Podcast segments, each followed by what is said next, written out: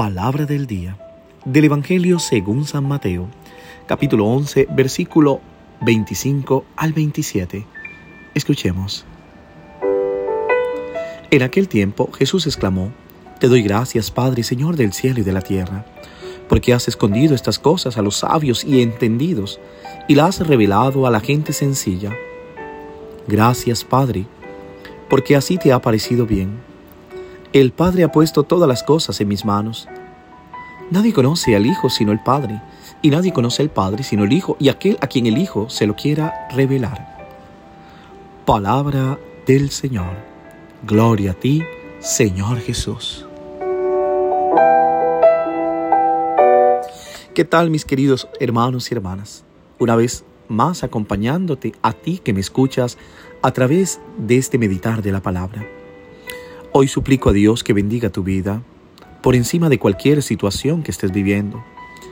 Quizás si vive el duelo de la partida de un ser querido o estás viviendo el duelo de una situación de relación de pareja o el duelo de una situación de un hijo o algo que te duele en el corazón o te lastima.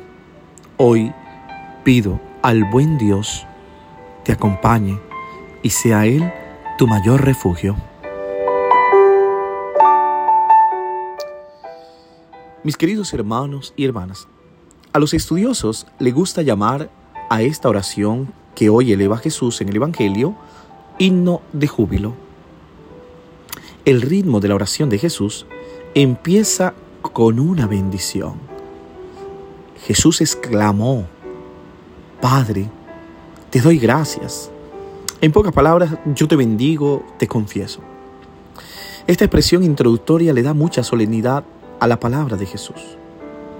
La oración de alabanza que Jesús pronuncia tiene las características de una respuesta propia para el lector. Jesús se dirige a Dios también con la expresión Señor del cielo y de la tierra. Es decir, reconoce a Dios como creador y custodio del mundo.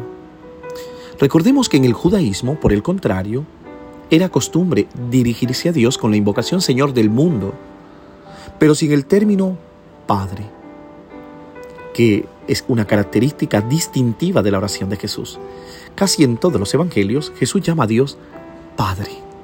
Es la característica que le da lo novedoso que hace Jesús. El motivo de la alabanza es la revelación de Dios, porque has ocultado, has revelado.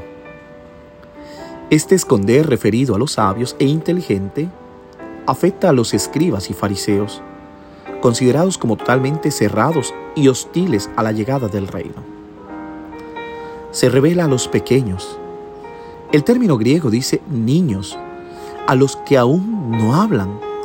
Por tanto, Jesús considera oyentes privilegiados de, lo, de la proclamación del reino de los cielos a los inexpertos de la ley, a los no instruidos.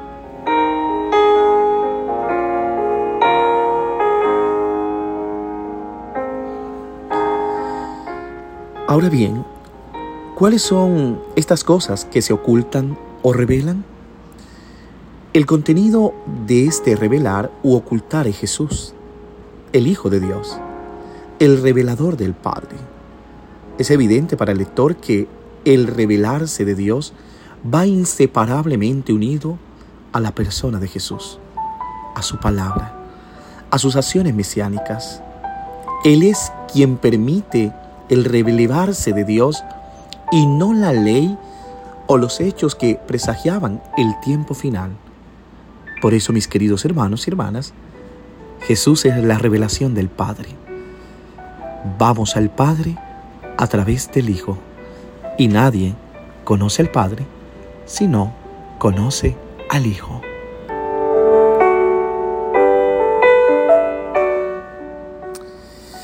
Ahora bien, entregamos el Evangelio un poco más a la vida. No es malo ser sabio e inteligente. También porque cuando tenemos estas dos cosas, en realidad son un regalo de Dios. El verdadero problema es usar estos dones en la creencia de que podemos prescindir de todos los demás y sin Dios mismo. Confiar demasiado en la propia inteligencia muy a menudo nos lleva por el mal camino.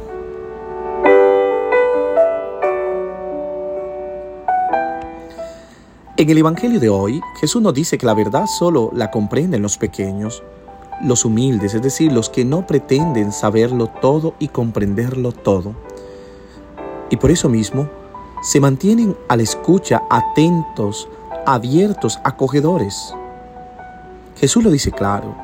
A los que son pequeños les dice a todos la verdad del Padre. Sí, Padre, porque así te agradó. Todo me ha sido dado por mi Padre.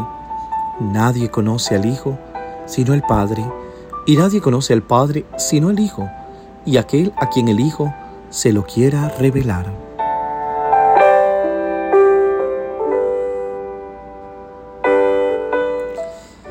Hay entonces una elección muy concreta que, hace, que hacer, volverse pequeño.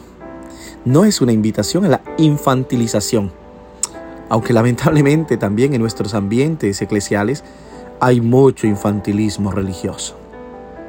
En cambio, es una invitación a vivir a la manera de un niño que puede disfrutar de la vida porque sabe que puede confiar en el amor de quienes lo protegen y cuidan.